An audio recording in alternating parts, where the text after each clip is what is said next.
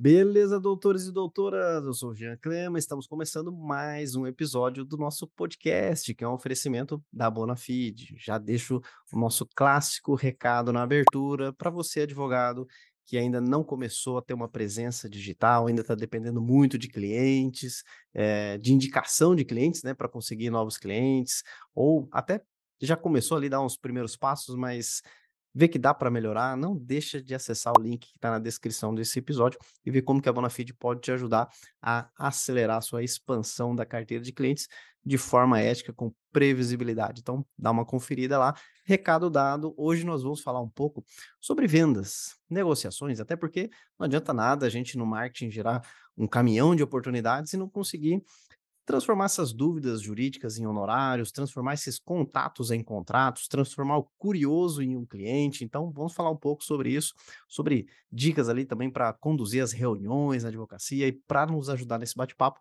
contamos com a doutora Natália Pimentel, que é empreendedora, especialista em direito tributário e vai compartilhar hoje conosco sobre a jornada dela, algumas dicas práticas, erros, acertos, enfim, fica à vontade, Natália, para cumprimentar os nossos ouvintes e também se apresentar da maneira que você mais gosta para a gente já começar esse nosso bate-papo aqui.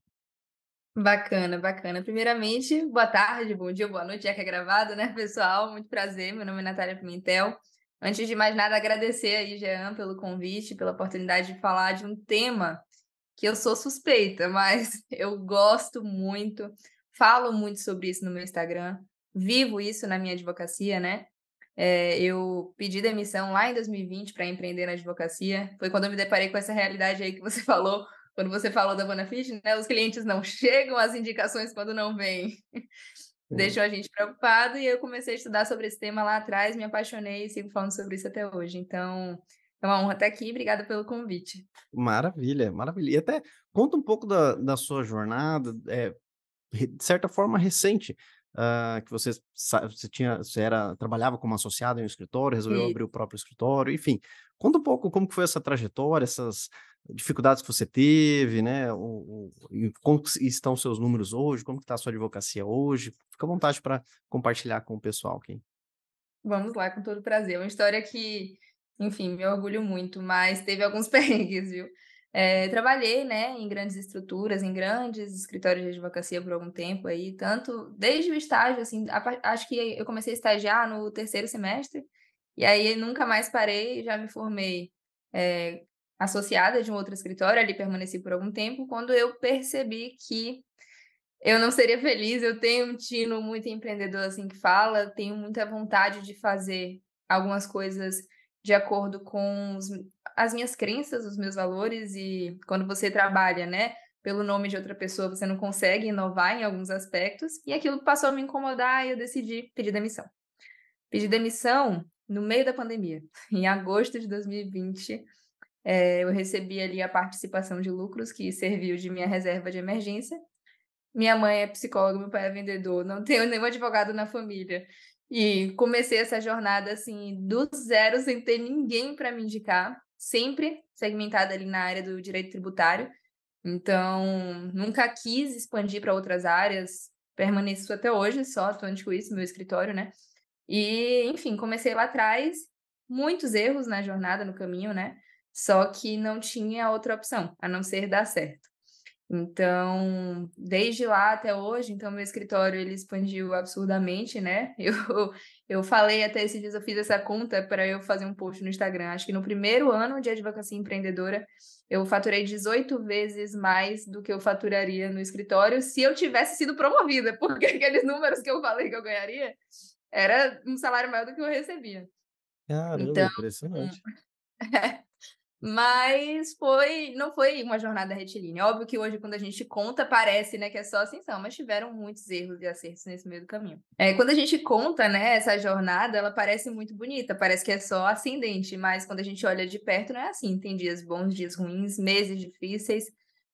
Tive muita porta batida na minha cara antes de eu começar a ouvir alguns sims. E hoje em dia eu, enfim, minha advocacia ela é muito estruturada, graças a Deus. Eu atendo grandes empresas, eu hoje em dia escolho as demandas que eu quero servir, que eu quero atuar. É, tenho um escritório com colaboradores, enfim, que está em constante evolução, compartilho, inclusive, muito sobre a minha trajetória todos os dias no Instagram. E, enfim, hoje em dia eu ensino outros advogados, né, a conseguirem alcançar o que eu alcancei. E por ter percorrido essa jornada, né, por ter saído do zero, por conhecer, então, o que é que fez eu chegar no patamar que eu estou hoje, que pode ser um patamar um pouquinho, um passinho depois do que eu, eu de outras pessoas, mas é aquela questão, né, uma constante evolução que a gente está aí buscando. Sim, com certeza. E vamos aprender muito nesse nosso bate-papo hoje aqui. Até uma coisa que me chamou a atenção é que você era associada em um escritório e falou: agora vou é, ter o meu próprio escritório. E uma das tentações que os advogados podem ter é, por exemplo, ah, puxa, eu gosto do tributário, já atuo no tributário, mas vou abrir meu próprio escritório. Agora não vou poder escolher cliente, né? Ah, que aparecer, ó, cair de moto, pego. Ó, eu sou policial aqui, tá? Opa, minha especialidade, né? E vai abraçando o mundo. Na ilusão de que vai entrar um dinheiro, né? Vou começar assim, aí depois sim eu, eu, eu, eu me especializo, né? É, e na verdade, o meu ponto de vista nisso é um baita tiro no pé, porque sim. você está amarrando uma bola de ferro no seu pé justamente, porque cada novo caso você vai ter que estudar toda aquela aquela matéria específica que você não domina, não vai ser o melhor, o mais relevante, a melhor entrega ali para o cliente, e talvez você vai precificar errado, vai pagar para trabalhar, mas vai ter essa ilusão de que tá entrando alguma coisinha, né, de, no, caixa ali, né? Então, é, qual é o seu ponto de vista é, sobre essa questão ali de é, se eu me especializar, eu não vou estar tá deixando dinheiro na mesa por não pegar as outras áreas, né? O que você diria para esse advogado que ainda quer ter essa atuação mais generalista? Bom, Jean, meu ponto de vista está muito alinhado com o seu, mas eu também compreendo que é uma visão assim da maioria dos advogados que são recém-formados. Quando meus, enfim, quando as pessoas me perguntam a respeito desse tema, né, eu gosto de fazer uma analogia. É, pensa em um médico. Se você tá com problema no coração, você vai buscar o clínico geral ou o cardiologista. Você vai se sentir mais seguro de é, perguntar alguma coisa específica para um generalista ou para uma pessoa específica da área. O que acontece é que as pessoas têm a falsa, né, é, ilusão, tem uma ilusão, na verdade, de que uhum. esse é o uhum. caminho que vai fazer com que elas consigam, de fato, alcançar algum patamar financeiro, mas elas estão patinando, de fato. Elas estão ali é, atirando para todos os lados, não estão criando é, o nome delas, né, na verdade, construindo a autoridade delas em nenhum tipo de segmento. E quando você é, vende para todo mundo, a verdade é que você não vende para ninguém, né? E aí, quando você escolhe segmentar, então você escolhe é, se posicionar em uma área de atuação, o que vai trazer de consequência para essa decisão é o fato de você conseguir ir agregando valor para sua atuação. A percepção de valor sobre o seu serviço vai aumentando, aquele cliente vai se sentindo mais seguro, ele compreende que o especialista, ele de fato é um profissional mais valorizado. O que acontece quando o advogado ele decide, né, é ser generalista, é ele cair naquela batalha de preço, naquele uhum. leilão porque ele não sabe qual é o diferencial dele. Se ele é uma pessoa que não, não é especialista, mas vai estudar sobre o caso ali, vai atuar de alguma forma, o vizinho dele faz a mesma coisa e está cobrando mais barato, aí ele no desespero, porque a, a pessoa, né, que escolhe ser generalista, geralmente está ali com a sensação de afogamento, né? Eu não posso deixar nada passar. E aí, no desespero, vai ali abaixo os honorários, e aí ele mesmo está matando a percepção de valor sobre o serviço dele. Então, o caminho é inverso. Não é que, e aqui eu, eu queria fazer um adendo, eu acredito que você não possa pegar nenhuma outra área é, que não aquela que você escolheu seguir. Mas o que é que eu falo muito para os meus alunos? É muito a questão de posicionamento.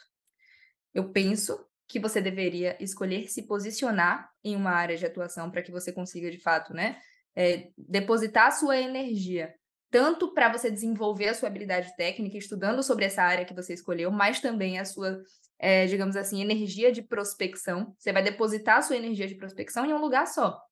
Mas, se no início, poxa, você está no início, está sendo difícil, surgiu uma demanda que você já tem habilidade, que para você não vai demandar muito tempo e muita energia, tudo bem você pegar um contrato que você já sabe mais ou menos como vai ser realizado, não vai te tomar tanto tempo, vai te dar aquele alívio, você faz ali dentro da sua gestão de tempo. é, essa demanda de modo que não impacte no seu projeto principal, que é a construção da habilidade técnica na área que você escolheu seguir, e a, habilidade, e a questão da prospecção dos clientes que você deseja, você faz, mas você não se posiciona como um faz tudo. Uhum. Senão, você não vai conseguir se destacar, é o meu ponto de vista. Não, exatamente, porque você atrai aquilo que você comunica. Então, se posicione como especialista e o posicionamento como especialista te permite uma atuação generalista, só que esse generalista não é algo que, puxa, nunca vi essa matéria, esse tipo de ação, vou ter que estudar um monte de jurisprudência, um monte de decisões, não, aí recomenda, recomendo não pegar mesmo, mas é algo que, ah, eu já fiz, já fiz um parecido, já... Não, claro, absorve, só que não, não comunica isso aos sete ventos, né? Então é uma, é uma transição, né? Essa, essa, esse posicionamento aí como, como especialista. E até uma das grandes questões ali que eu vejo são é, advogados que são excelentes, excelentes, né, tecnicamente, só que eles às vezes ficam andando em círculos justamente por questões que não têm a ver com o direito. A parte do direito está nota 10. Eles, a matéria, show, né? A, a, a, petição, a audiência, tudo eles mandam bem pra caramba. Mas a questão é justamente isso. Vou passar uma proposta ali 10 mil? Não, não, mas 10 mil é muito. 5 tá bom. Ele mesmo já se diminuiu.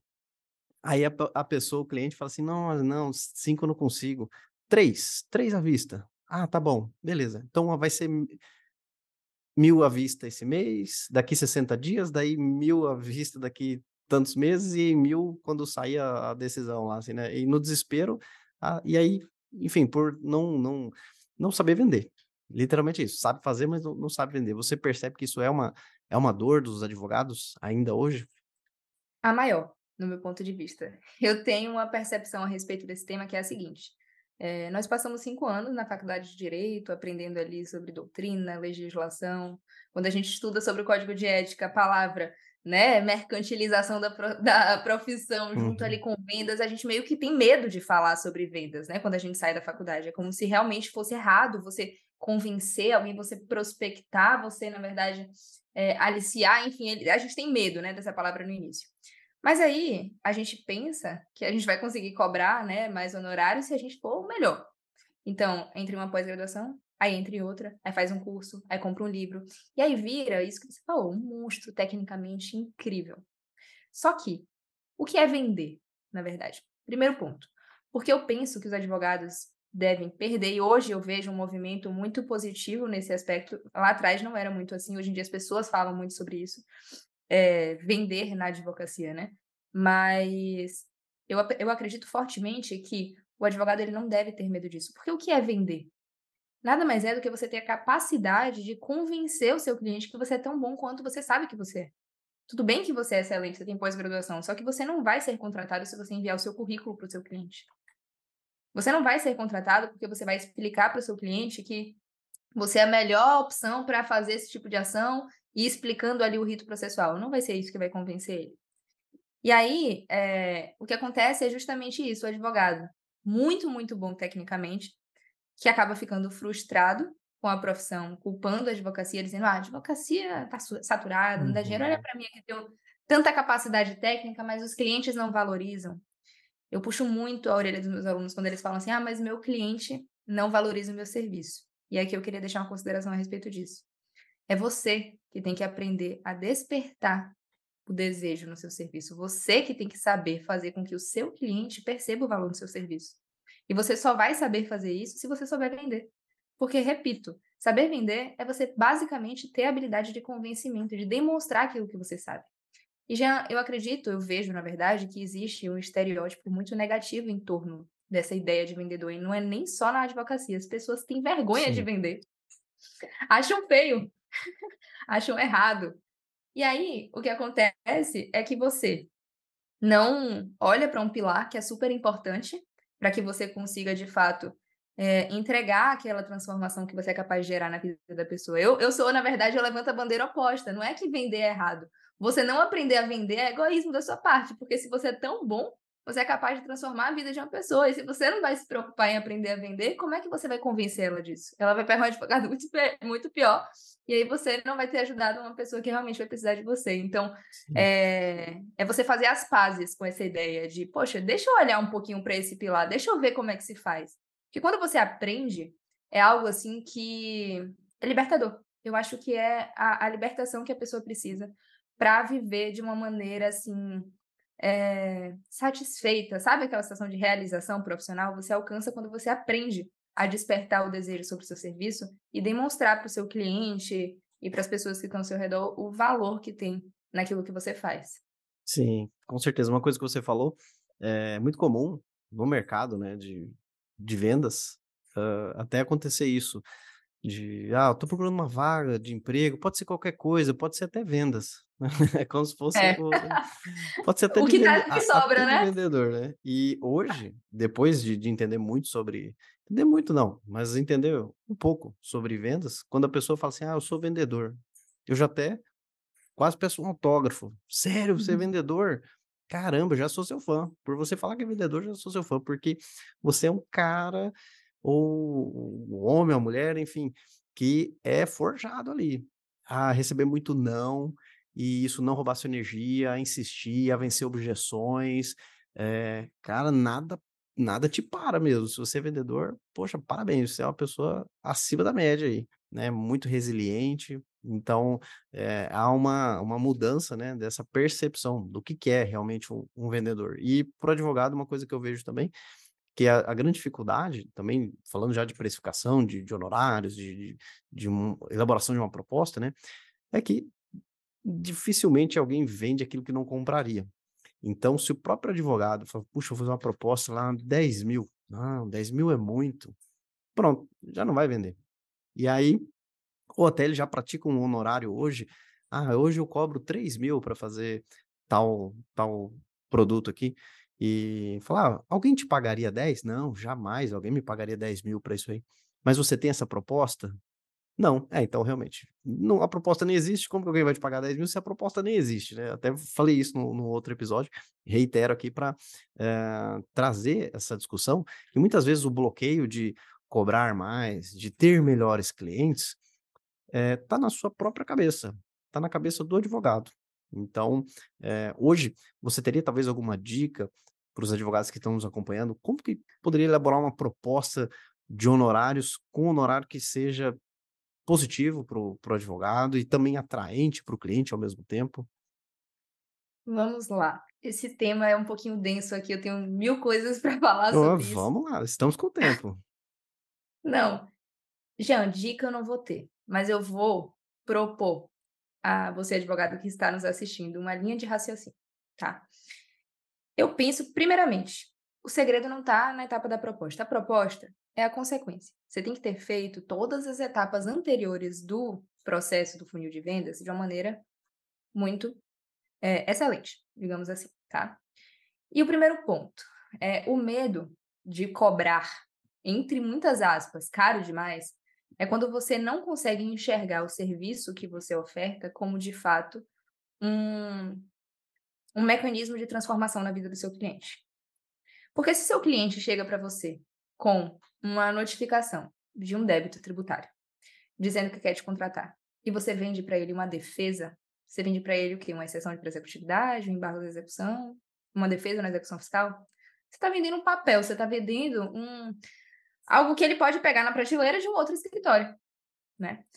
Mas, se você demonstra para o seu cliente, primeiramente, né, antes do que você quer saber, do que você vai fazer para resolver, do como você vai fazer para resolver, ele não quer saber isso. Ele não quer saber se você vai fazer um mandado de segurança, uma exceção de executividade, um embargo de execução fiscal. Você vai resolver o problema dele. Então, quando você demonstra para aquele cliente, antes de mais nada, que você enxerga o problema dele, ponto um. Ponto dois, e um dos mais é, sensíveis e importantes, eu acredito, no, na condução de uma reunião, é você trabalhar a percepção do problema na cabeça do seu cliente, ou seja, você fazer com que ele perceba o problema do tamanho real que ele é. Porque você é advogado, você sabe todos os riscos que envolvem, eu estou dando aqui o exemplo de execução fiscal porque é da minha área, mas podem traduzir para a área de vocês. É, nós, advogados, sabemos todas as consequências que podem vir de algum tipo de situação que ele esteja passando. Ele está com um papel de uma notificação falando em três linhas, dizendo que ele deve, mas ele não sabe o risco de fato que está envolvido naquilo. Ele não sabe o impacto que aquilo pode levar na vida dele, dentro da casa dele, sabe? Para a família dele, para o sonho dele, a visão que os, os funcionários dele vão ter sobre ele. Poxa, é algo delicado. E aí, quando você faz essa comunicação e você demonstra para ele que você vai ser capaz de solucionar o problema dele, você não está vendendo um papel. Uhum. Você não está vendendo uma petição que ele pode pegar em qualquer prateleira. Você, primeiramente, você está demonstrando para ele que ele pode contar com você. Ele pode confiar em você que você vai tirar o problema do colo dele e você vai colocar no seu. E fica tranquilo, porque eu vou resolver e você pode dormir em paz hoje. Pode chegar em casa feliz, pode falar para sua esposa que agora o problema está na mão de quem vai resolver. E aí, você, com isso, consegue aumentar. Isso é uma das formas de você aumentar a percepção de valor. Quando você demonstra a transformação que você vai gerar na vida do cliente. Uhum. Certo? E aí, é, essa questão da precificação, então, quando você me diz, ah, Natália, como a gente envia uma proposta com honorários partos? O segredo, na verdade, está na etapa 3 do funil de vendas, que é a etapa da apresentação. Existe uma riqueza, Jean, tão grande na forma pela qual você conduz a reunião com o cliente, que é ali que vai dizer o que ele vai pagar ou não vai pagar para você. Porque quando você é capaz de despertar o desejo é, na sua contratação, então isso é alguma orientação que eu dou muito para os meus alunos. Na minha reunião, eu não falo sobre preço. Meu cliente sai, entra e sai do meu escritório sem saber quanto é que vale meus honorários. Eu mando a proposta depois. O momento da reunião é o momento de despertar o desejo na minha contratação, de ouvir o meu cliente, de perguntar o que ele precisa de mim e de mostrar o porquê ele precisa de mim. Ele vai sair do meu escritório querendo me contratar e pensando, meu Deus, quanto é que deve ser para contratar esse advogado? E aí você elabora uma proposta de honorários que, é, se eu pudesse dizer aqui alguma coisa que vocês possam aplicar de maneira prática, né? na proposta de honorários tragam os benefícios da sua contratação. Então, não coloquem uma minuta de defesa, uma minuta de contrato. Não coloquem isso. Coloquem ali os benefícios da sua contratação. Qual é a segurança que você vai gerar? Qual o risco que você vai afastar? Qual o benefício que você vai atrair? O que é que isso vai trazer de impacto na vida daquele cliente? Faça uma proposta bonita. Beleza, vende. Então, faça uma proposta impactante. Não mande o preço solto no, no WhatsApp, assim, escreva o valor e mande. Uhum. Os detalhes, eles comunicam muito. Então, é, para você fazer uma advocacia que chamam né, de high ticket, de você conseguir cobrar um alto valor, você tem que cuidar dos detalhes. E, enfim, é uma infinidade de pontos, mas eu acredito que se eu pudesse dizer um, a condução da reunião e essa é, demonstração para o cliente de que é mais do que um, um papel solto, assim, sabe? É, é de fato a, essa relação de confiança que ele vai construir com você. Excelente, excelente. Várias dicas, eu até fui tomando nota de algumas questões aqui. Eu sempre bato na tecla que até proposta você não envia, proposta você apresenta. Muitos advogados sujam um documento no Word, sujam um papel e enviam, né? Ah, sujei um papel, escrevi um número e enviei, né? Se você for só um dos papéis na mesa, o cliente vai pegar aqueles papéis, vai colocar um do lado do outro ali, lá, esse aqui é 10, esse aqui é 8, esse aqui é 3, né? Pronto. Você virou commodity. É, você tá só você está contribuindo com essa advocacia do camarada ali que está cobrando 3, você está ajudando, né? Mandar uma proposta dessa é ajudar o cliente a contratar o seu colega. Então você está fazendo um, um, bom trabalho ali ajudando o colega fazendo um negócio desse. Mas se você quer que o honorário vá para você, você não vai apresentar um, um orçamento da oficina, né? Alinhamento, balanceamento, troca do óleo, né? X mil, né? Não é isso. Né? Não é sobre, é sobre a transformação que você vai causar uh, no seu cliente. Então, ele vai ter um, ter um problema, trabalhar muito bem a implicação desse problema. Ele recebeu uma isso. notificação. Agora, qual que é a implicação? Então, uhum. é literalmente assim, é, é, tá, com uma, uma um, tá com uma faca cravada ali, é o advogado pegar e torcer mesmo. é porque é para doer mesmo. Essa dor aí, não, você não viu nada, seu cliente. Ó, vou torcer mais um pouco para você ver do que, que a gente está falando, né? E ele despertar urgência, falar, nossa, o negócio pode ficar muito pior, porque a situação dele, eu sempre falo isso, o cliente está no ponto A quando ele te procurou. Se ele não fizer nada, recebeu notificação, tá com problema lá, ele vai para o ponto B. Beleza. E te contratar ele vai para o ponto C. Então, o ponto B tem que ser terrível.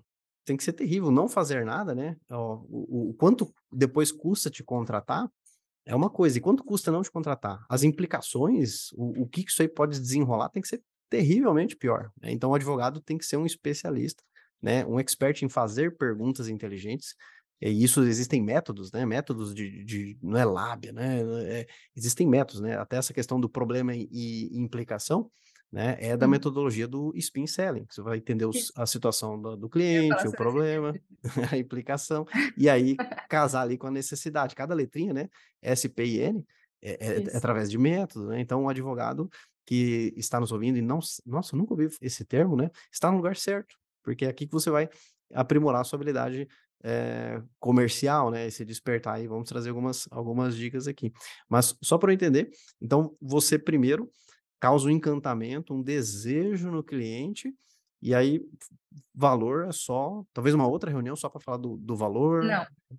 Na verdade, como é que eu faço, né? Quando o cliente senta na reunião comigo, eu faço a condução ali, eu utilizo o método SPIN também, mas eu criei Legal. até um, um método, né, um script de vendas que eu sigo e passo também para os meus alunos sobre isso. E, e o Spin está ali referenciado, Legal. porque é incrível essa metodologia, gostei muito desse livro. E a gente faz a condução aqui, eu faço a condução toda da reunião falando da contratação. Não é que ele vai sair sem saber que ele vai ter que me contratar, ele vai saber que ele vai ter que me contratar. Só que em algum momento, quando ele pergunta assim, doutor, e aí, como é que a gente faz para começar? Quanto é que são seus honorários? Aí eu falo literalmente isso. Falo, meu amigo, Fique tranquilo. Eu quero te perguntar uma coisa. Você aceita que eu conduza seu caso? Você quer que eu seja sua advogada? Quer que eu pegue sua mão e ande com você aí para resolver esse problema?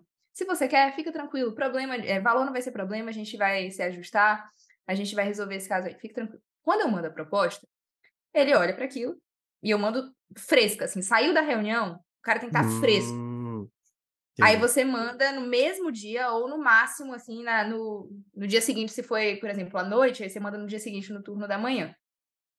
E aí você manda para ele isso. Então eu não faço apresentação de proposta. Eu envio depois de ter feito a reunião e ter despertado esse desejo nesse encontro. E eu queria só fazer uma consideração que você falou algo muito rico e eu acho que vale a gente trazer isso aqui para o pessoal que está nos assistindo, né? Quando você fala da, de pegar a faca e cravar ali no, no cliente. Porque qual é o ponto? Existem é, vendas de alto custo, né? E existem vendas assim, você compra um lápis, nada disso, um vendedor de lápis não precisa é, desenvolver tanto nenhum tipo de problema do comprador, tá? Agora, se a gente está falando de uma venda maior, que pressupõe o início de um relacionamento, então o seu cliente ele não está contratando um serviço, ele está é, pagando para iniciar um relacionamento com você. Então você tem que perceber que você tem que você tem que humanizar ali a condução daquela reunião também. Porque ele não está contratando um produto frio ele está contratando a pessoa que vai estar ali para resolver algo que está angustiando ele, porque advogado é resolvedor de problema. Então, tem uma dor ali. Tem uma dor. Geralmente, assim, tributarista até consegue ver alguns benefícios, e tem outras demandas, tem outras áreas uhum. também, né? Que você consegue trazer algo de positivo. Mas, via de regra, advogado está vinculado muito ali à dor, à situação difícil e tudo. Então, quando você vira para o seu cliente, e quando o Jean diz, né, de cravar a faca, no livro eles dizem, inclusive, que é você aumentar a percepção do problema para que o peso do custo ele fica equilibrado na balança. Porque se o custo é alto, mas o problema é pouco, a balança fica desequilibrada. Então você tem que aumentar, não é enganar seu cliente, mas é porque ele não sabe eventualmente o tamanho do risco que ele está correndo. Então vou, vou, dar um exemplo bem rápido aqui: é, um débito tributário de uma pessoa jurídica. Pronto, o cliente chega para mim, ele tem uma empresa, ele deixou essa empresa lá, abandonou e ficou com débito tributário, recebeu uma notificação de execução fiscal, uma citação de uma execução fiscal. Quando ele chega até mim, ele acha que ele tem um problema pecuniário de um processo judicial de uma empresa que ele largou ali, abandonada. Ele não sabe que, primeiramente, é, apesar de o débito, a mera inadimplência de um débito lá da, de, um, de uma pessoa jurídica não vai poder ser imputada a responsabilidade do sócio, apesar disso, ele não sabe que existe uma súmula do STJ que diz que esse abandono, essa dissolução irregular, permite a responsabilização pessoal do sócio. Então, primeiro, não é mais só responsabilidade pecuniária da empresa que. Ele fala, ah, doutora, mas não tem nenhum imóvel aqui nela, não. Tá, mas aí você pode ser responsabilizado pessoalmente, uhum. do ponto de uhum. vista pecuniário. Além disso, ele não sabe que pode haver ICMS declarado e não pago. Tá, isso é crime. E se você tiver a responsabilização penal? Como é que vai ser? Como é que vai ser você estar tá na sua casa, dormir um belo dia, se receber ali uma necessidade de responder ao inquérito policial? Então, é, não é que você está enganando o seu cliente, mas você está aumentando a percepção do problema, que quando ele chega, ele acha, tem um processo de uma empresa que eu já abandonei, só vou ver o que é. Quando ele sai, ele fala, meu Deus, eu posso até ir preso. Você não inventou nada. mas você traduziu um problema que ele vive, aumentou a percepção do problema e com isso equilibrou o valor do custo. Então, você acha que uma pessoa que chega pensando que vai contratar alguém para defender algo de uma empresa que não existe mais, e uma pessoa que vai contratar alguém para, meu Deus, livrar ele, garantir a liberdade dele, garantir a casa que ele mora, porque a gente sabe que o fisco tenta de tudo, né? Apesar de, enfim, é, não poder fazer nenhum tipo de construção em relação a isso, mas é, ele sai pensando, meu Deus, eu preciso contratar logo, eu preciso contratar ela, ninguém nunca me disse uhum. isso. Então, Sim. é mais ou menos isso, né? Exatamente. Muitos advogados até é, desfazem a venda. Porque às vezes o cliente chega, doutor, doutor, olha só, eu recebi aqui uma intimação tal. E aí o advogado, ah, não, fica tranquilo, a gente tem 15 dias ainda para ver isso aí. Não, isso é. Não, fica tranquilo. Não. Pronto. Ah, é, ah, diminui a importância. Ao invés de falar, não, justamente a gente precisa fazer. Ó, você consegue um encaixe hoje na sua agenda para a gente já ver isso aí? Isso é importantíssimo. Vamos fazer, né? Então. É, é, ficar atento é, é, são técnicas, né? Dizem assim, é, e, eu preciso explicar bem essa frase também, que o vendedor bonzinho não vende. Não é que você vai ser mal, que você vai trapacear, que vai ser o cara que vende o pente pro careca. Não, não é isso. Isso aí, em primeiro lugar, já não é vendedor. Porque você está empurrando algo que a pessoa não precisa. Então, não é vendedor. Né? Então, já não tem a ver com vendas. Mas essa questão de o ser bonzinho não vende, é que você precisa ser intencional. Se você quer o contrato, se você quer o honorário, você não pode deixar o cliente, não, no seu tempo, não, você que procura, não, tranquilo, vê lá e você me liga. Não, você não está brincando de ser advogado. Então você precisa ter uma postura profissional, inclusive quando a gente está falando nesse mérito da, dos fechamentos, do, do contrato, da venda, da, da, da petição assinada, do contrato assinado. Né? Então, é, você não pode ser bonzinho no sentido de ser frouxo, ser mole. E você vai muitas vezes ter que ter posturas que vão exigir estômago, vão exigir coragem para vencer rejeição, para vencer o medo de falar um não, de colocar o, o elefante branco ali na, na, na, sala e falar de temas difíceis. Então, por isso que vendedor, quando eu falo que a pessoa fala, ah, eu sou vendedor, eu falo, nossa, te admiro. Tem muita gente que é tirador de pedido e fala que é vendedor. É. Tem isso também. Mas o é cara é que, que, é vendedor mesmo, caramba, admiro demais, admiro demais. E uma, uma das grandes dificuldades das vendas, né, de, de desenvolver essa habilidade, é uh, insegurança, medo, e até falando de, de, tributário, que é uma área muito desafiadora, né? É, por ser muito extensa, muitas mudanças, tem que estudar muito, tem que ser bom mesmo. Né? Literalmente, tecnicamente, tem que ser muito bom para atuar com, com tributário. É uma área realmente muito desafiadora. E também de muitas oportunidades, sem sombra de dúvida, né? Tem os ônus e, e, e os bônus. E eu vejo que também muitos advogados, é, eles têm medo de serem ali surpreendidos por talvez alguma alguma pergunta, mas se nessa reunião ele, o cliente me fizer uma pergunta e eu, eu não souber responder na hora, né? Você teria alguma dica para ajudar os advogados que estão nos acompanhando nesse sentido? Pessoal, desmistifiquem esse medo. Vocês não são Google, nem enciclopédia. Então, assim, é natural, mesmo se você estiver diante do maior jurista, você e se chegar um caso, né, muito peculiar, ele vai precisar analisar aquela situação concreta. Então, é muito da forma como você reage a uma pergunta que você não vai saber responder no momento. Por quê? Se você passa insegurança, então, se você já me pergunta alguma coisa que eu não, não sei, e eu me retraio, e eu é, começo a gaguejar, começo a ficar demonstrando nervosismo e uhum. amadorismo, isso comunica negativamente. Agora, se o cliente me pergunta alguma coisa que no momento eu não vou ter a resposta e eu com muita naturalidade eu digo, não, perfeito, tomei nota aqui, eu vou precisar analisar esse caso específico, ver como é que está o posicionamento recente aí da jurisprudência, te dou um retorno em relação a isso, mas fica tranquilo, essas questões a gente... Então, se você conduz de uma forma natural, tá tudo bem. Então, assim, é, é muito o medo... O advogado que tem tanto medo, ele lida tão mal com isso porque ele passa esse nervosismo na hora que uhum. está pergunta bem. Então é, é assim, gente, a, a gente não tem como saber de tudo. Então, assim, vai chegar um momento, uma situação, a gente sabe que o direito não é apenas a letra fria, da lei. Às vezes tem um caso que você não vai saber exatamente como é que vai encaixar ali. Você vai ter que analisar, entendeu? A situação fática. Então é aquela aquela enfim, é, é a questão de você encaixar a vida real, a, a legislação, o que diz ali, para você conseguir trazer esse resultado para o seu cliente. Então, se você conseguir é, conduzir de uma maneira muito tranquila, vai ser muito bem percebido pelo seu cliente. Exatamente. Eu costumo dizer que a insegurança é contagiosa. Então, é, você, não é o que você responde, mas muito mais importante é o como. Porque uma coisa é você responder certo, mas gaguejando, travando, né? E o cliente, a insegurança que estava em você passou. Como se fosse Sim. uma gripe. Passou, é o vírus. Puxa, agora eu que estou inseguro, né? Gaguejou, travou, será que é isso mesmo? Que você pode dar a resposta certa, exata, né? Ia passar na prova da magistratura essa sua resposta. Hum, se fosse escrita, talvez. Mas talvez na uhum. comunicação ali, frente a frente, numa videochamada, por áudio, enfim, não deu aquela. O seu corpo manifestou uma insegurança e passou essa insegurança. O cliente pegou. Né? E aí você pode, pode perder o negócio ali. Então é muito melhor você responder com muita segurança um não sei, mas com segurança, com assim tranquilidade total, né? Olha, senhor cliente, é, eu preciso isso que você comentou mesmo, né?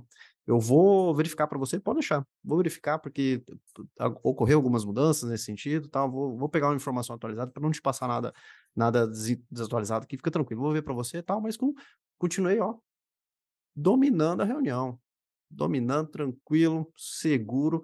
Então, essa que é a grande moral da história. Você pode responder com segurança que você não sabe. Né? mas não eu, não, eu não faço a menor ideia. Não, mas o que você vai ver, né? Exatamente, né? Pra, porque essa insegurança acaba sendo é, contagiosa, né? Bom, e o assunto de vendas, nossa, se puder, eu fico ainda é, horas falando aqui, né? E já caminhando mais para o final do nosso bate-papo aqui, talvez falar sobre erros, principais erros aí que os advogados cometem na, na condição de uma reunião. Eu já cometi vários, né? É, é, já começar, já passando slide, né? E, e, enfim, e fazer algumas perguntas que não, não tem nada a ver, né? Fora de contexto. E, enfim, muitos, muitos erros, né? Que com o tempo você vai entendendo é, que é importante você ter um rapport com o cliente, para ele descruzar os braços, né? Quem nunca ouviu o que é rapport, né? Já fica aí uma estratégia, não, não vou explicar agora a origem, né? Que veio lá do francês e tal, mas enfim, é uma estratégia para você quebrar o gelo, né? Para o cliente é, descruzar os braços, ter menos atrito, para ele gostar de você, para depois comprar de você. Então, alguma uhum. similaridade, é, alguma questão, puxar um papo ali antes e entender o perfil do cliente. Se ele quer falar mais sobre isso, esticar o, o papo ali, se ele já quer ir direto para os números, é um perfil mais analítico, não quer muita conversa ali, né? Já entender isso também e se moldar conforme o cliente. São técnicas, né, que a gente vai aprendendo com o tempo. Ah, Jean, mas eu tenho que ser fingido, eu tenho que ser alguém que eu não sou nessa reunião. Não, você só vai ser intencional. Eu sempre dou o exemplo do, do velório. Você pode ser brincalhão, comunicativo e tal, mas chegou no velório, você vai ficar mais contido, porque o ambiente pede esse comportamento, né? De vou ficar mais reverente aqui, vou ficar mais na minha, né? Mas você não está sendo um fingido ali.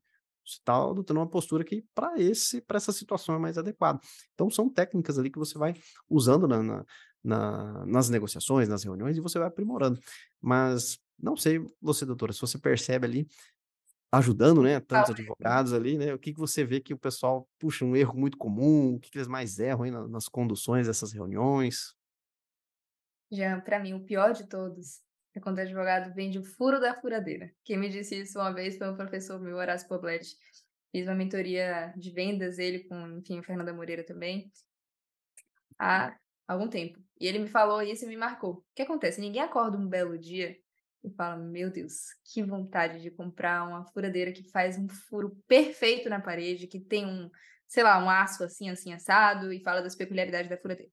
A pessoa que acorda e quer comprar a furadeira, quer pendurar um quadro na sala porque vai receber a sogra e quer fazer um impacto positivo aí na visita. A mesma coisa do advogado. Ninguém acorda um belo dia e fala: Meu Deus, que vontade de contratar um advogado para fazer um mandato de segurança. Que vontade de contratar um advogado para fazer uma defesa. Ninguém pensa isso. A pessoa que vai até um advogado quer ter o seu problema resolvido. Aí ele chega lá e tem um advogado falando: então, eu vou fechar com você uma minuta de defesa, eu vou fechar com você duas reuniões, um parecer, é, duas horas disso disso. Fica falando das especificidades do serviço. Uhum. Para mim, isso ali matou. Matou. Porque ali você está virando de fato um número, você está virando preço. Você não está fazendo uma venda de valor. Você está se reduzindo ali. A... Se você está vendendo um mandado de segurança que o seu cliente não sabe nem o que é, inclusive, qualquer advogado poderia fazer. Então, ele vai pegar o seu valor, vai comparar com o seu vizinho, vai embora, você vai ficar chorando, falando: meu Deus, a advocacia não dá dinheiro, realmente. Que droga que eu escolhi essa profissão. Mas é simplesmente porque você não soube é, conduzir o seu cliente para que ele percebesse isso. E não é vendendo o furo da furadeira, ou no nosso caso, vendendo a petição, vendendo o rito. Nossa, eu já peguei, assim, teve cliente que veio até mim, que me contratou, e chegou a me encaminhar o áudio da outra advogada que ele estava negociando. Um áudio de cinco minutos, a mulher falando, não, porque aqui a gente vai alegar prescrição intercorrente, e aqui a gente vai ter que analisar se Nossa. vai suspender ou não vai suspender. Uhum. E aí meu cliente falou literalmente, falou, doutora, eu não quero decidir, eu quero que você decida para mim, eu não entendi nada que ela disse. Então, assim, o cliente não quer, e os advogados fazem isso. A maioria. Você senta com o cliente e acreditando que você vai passar a autoridade se você explicar o direito inteiro para ele, aí você fica ali falando sobre o que você vai fazer para resolver. E ele não quer saber. Eu tenho até um, eu fiz um vídeo uma vez, eu falei literalmente, eu falei: "Não diga para o seu cliente como você vai resolver o problema dele, ele não quer nem saber. Só diga que você vai resolver". Então não venda o furo da furadeira, para mim é isso, sabe? Não, perfeito, perfeito. É, é exatamente aquela questão até da, da, da, da diferença ali do vendedor do tirador de pedido, né? Então, tirador de pedido não é só na advocacia que tem isso. Lá na Casas Bahia também tem. Tem o tirador de pedido. Chega lá, tem TV? Tem. Tem essas aqui. A, B, C. Essa é X1000, essa é Y1000 e essa aqui é tanto. Ah, tá. Não, beleza. Vou querer essa aqui. Ah, essa aqui então passa no caixa, né? E tirou um pedido, né? Falou, ó, oh, vendi uma TV, vou bater a meta do mês. Não, tirou um pedido, por sorte, você sofreu uma venda. É. Sofreu é. uma venda, na verdade. Né? Acabou Caio sofrendo. fala que o tirador de pedido é um presente de Deus, né? Que vem. É, você acabou Deus sofrendo fala, uma venda. Exatamente. O vendedor que vai vender a TV, o que, que ele perguntaria? Ele não vai falar das TVs, da, da resolução, do peso, da última tecnologia. O foco é no cliente. Ô, meu cliente, para que, que você precisa dessa TV? Para que, que seria? É para ver novela? É para ver futebol? Você gosta de videogame? É para jogar videogame? O que, que é?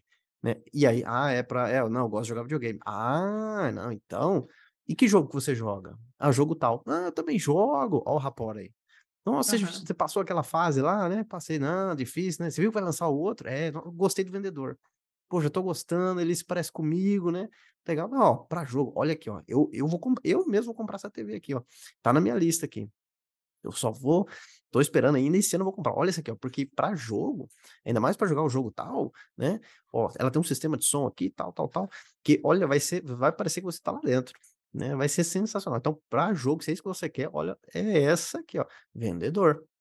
Fez todo isso. um contexto pro cliente, então ele vendeu uh, aquilo que real, e realmente era pro o, o que o cliente é, ia precisar. Ele não ficou falando de a tela de LCD e a frequência e não sei o que, e o componente e a parte técnica, né? Então, é justamente, ele tá vendendo a, a transformação. Ele vendeu a pessoa se imaginando com aquela TV, se imaginando naquele cenário. Né? Então, na advocacia, é, é, é, é, a mesma coisa. Não é sobre o produto que você vende, não é o serviço que você vende. É sobre o problema que você resolve. Vou até repetir. Isso nunca é sobre o produto que você vende, e sim sobre o problema que você resolve. Então, trazer essa comunicação na narrativa ali de uma apresentação, de uma proposta, sem dúvida vai fazer toda a diferença. E eu vejo que é, você, doutor, tem muita experiência, muita experiência prática, né? Ajuda já vários advogados é, nesse sentido, né? Vários advogados já te procuram. E hoje você tem alguma enfim, um treinamento, algum, alguma mentoria, alguma coisa nesse sentido, fica à vontade para é, eh, falar um pouco mais de como você ajuda os advogados nesse tema. Ah, que bacana. Tenho, tenho minha mentoria assim de carreira para eu me eu coloco ali, é mentora de advogados que sabem vender. então é uma mentoria para advogados que buscam empreender na advocacia ou para advogados que já empreendem na advocacia e buscam melhores resultados. E eu falo muito sobre vendas, eu falo sobre negociação, que é um assunto fora de vendas, não não está dentro, são habilidades diferentes, mais complementares, e eu sou apaixonada também por esse tema. É, enfim, é basicamente é, ajudar o advogado a construir de fato uma advocacia rentável e lucrativa. E além disso, tem um projeto aí que está saindo do papel também, eu vou lançar em breve aí o meu curso de vendas, mas isso aí foi só um spoiler, porque ainda não foi. Em primeira não mão? tem a data oficial ainda, mas, mas vai vir aí também. Legal, não. Então, precisamos deixar aí onde que o pessoal te encontra, até para saber dessas, dessas novidades. Você tem um Instagram, enfim, compartilha com a galera aí. Assim, é na Atalha Pimentel, com dois A's na, na primeira oportunidade. E aí lá eu compartilho tudo. E além da minha advocacia real, minha rotina todos os dias, e enfim, os conteúdos que eu compartilho também são bem direcionados para essa área de vendas e de negociação. Beleza, maravilha. Até para facilitar, vamos deixar aqui na descrição desse episódio, né, o perfil da doutora Natália, como vocês conseguem encontrar ela lá e acompanhe. Com certeza, você, advogado que está nos acompanhando aqui, precisa aperfeiçoar, fala, poxa, realmente, talvez da parte de direito eu já, já tô legal, o que está me faltando é justamente persuasão, comunicação, né, conseguir transformar esse, esses contatos que já estão chegando até a mim aqui em contratos, né? E cobrar honorários melhores, fechar negócio sem precisar dar desconto, enfim, técnicas comerciais. Então, já caminhando já para o final, doutora Natália, é, faltou a gente falar alguma coisa? Quer deixar um, uma dica final, um recado final para o pessoal? Fica à vontade. Ah, eu penso que é isso, gente, isso que a gente conversou. Olhem para o pilar, para o setor comercial do seu negócio. Se eu pudesse deixar você pediu algumas dicas, né? Mas essa vai ser a única dica que eu vou deixar aqui hoje, que é defina uma rotina comercial também. Defina um horário na sua agenda para você fazer prospecção de clientes, porque os clientes não vão vir. Se você depender de indicação para a sua advocacia vingar, você vai ficar patinando, você não vai construir algo relevante. Então, traga para a sua rotina, não apenas estude como conduzir uma reunião, isso também, isso é muito importante, mas Pouco a gente falou sobre prospecção aqui, que é a primeira etapa do funil, mas a etapa que você vai alcançar o seu cliente, coloque um horário na sua agenda reservado para você se dedicar ao setor comercial do seu escritório, porque é, ele também é muito importante, mas é muitas vezes negligenciado aí pelos advogados, né? Exatamente, exatamente. É o que eu sempre falo. Se você está só ali cuidando do problema dos outros, atendendo as empresas, né, e resolvendo as questões dos outros, os problemas dos outros, quem que está cuidando da sua advocacia? Quem está é, fazendo a sua advocacia crescer? Até se você está fazendo só a sua advocacia funcionar, quem está fazendo ela crescer? Então, ter um tempo bloqueado na agenda, isso é fundamental, porque é sempre assim, não, semana que vem, no marketing é a mesma coisa. É, não, semana que vem eu vejo essa questão do marketing né? Puxa, aquela questão do nosso site está ruim, eu estou sem site. Não, semana que vem eu vejo, né? E esse, eu vou sempre. É que surgiu um cliente aqui, eu vou atender primeiro o cliente, depois eu vejo isso, né? E esse deixar para depois, né? Vai custar muito caro. Vai custar muito caro mesmo. Então é, é super importante, concordo. É uma baita dica aí de trancar a agenda. E os clientes que você tem é, não são só os clientes que você ganha. Muitos advogados trabalham só assim. Mas, na verdade, é os clientes que você ganha por indicação, porque bateu na sua porta, né? Somado com os clientes que você conquista. E esse conquistar vem de vários caminhos. De fazer uma prospecção, né? E também de fazer um trabalho de atração desses clientes, de marketing. Falando até de, de funil, é muito comum falar funil de vendas, funil de marketing, né? Esse funil de atração de clientes. É, o que eu gosto muito é o funil em Y, porque não existe um só único caminho para você conseguir novos clientes. Ah, não é só com o Google, não é só com o Instagram. É um dos caminhos. É uma forma de você atrair por ali. Mas também deságua do outro lado. E o que eu vou para cima, que eu tento marcar uma visita, tento marcar uma chamada para fazer uma proposta, para entender o problema, também deságua ali. Né? Tudo é gol. Né? Gol de cabeça, gol de falta, gol de escanteio, tudo é gol. Então, existe esse inbound e existe o outbound também. Existe você receber esses clientes através de um trabalho de marketing e tem também a prospecção ativa. O que você não pode é não ter nenhum dos dois. E depender, os clientes que você tem é só é, fruto ali de clientes que você ganha pelo acaso, pelo destino e esperar que isso automaticamente vá trazer algum crescimento para sua advocacia, é, só ficar dependendo de, de, indicações de clientes. Então, excelente dica aí para a gente finalizar.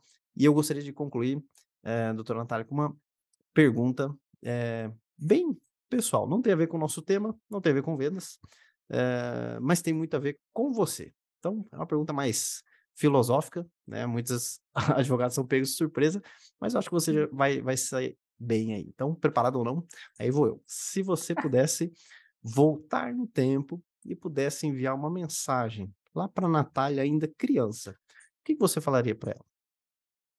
Você vai alcançar tudo aquilo que você acredita que vai continue estudando muito, é, fazendo bem, sendo realmente honesta e ética, que você vai conseguir chegar onde você, onde você pretende aí. Maravilha, maravilha. Excelente, um ótimo recado aí, não só para a pequena Natália, mas também para você, nosso colega que nos escuta. E eu agradeço mais uma vez a audiência, a sua participação também. Doutora Natália é um conteúdo muito rico, dicas muito práticas. Sigam lá, acompanhem o trabalho da doutora Natália. E fica o nosso convite final para você, advogado, que está nessa situação de, puxa, preciso melhorar nas vendas, e também preciso melhorar na, na, na, geração de oportunidades, na geração de demanda. Preciso de pessoas chegando aqui no WhatsApp para eu ter essa chance de aplicar as técnicas de vendas e fechar mais contratos. Não deixa de conferir o link que está na descrição desse episódio ver como que a Bonafide pode te ajudar. Agradeço a sua audiência e até o nosso próximo episódio. Valeu, até mais. Tchau, tchau. Obrigada, pessoal.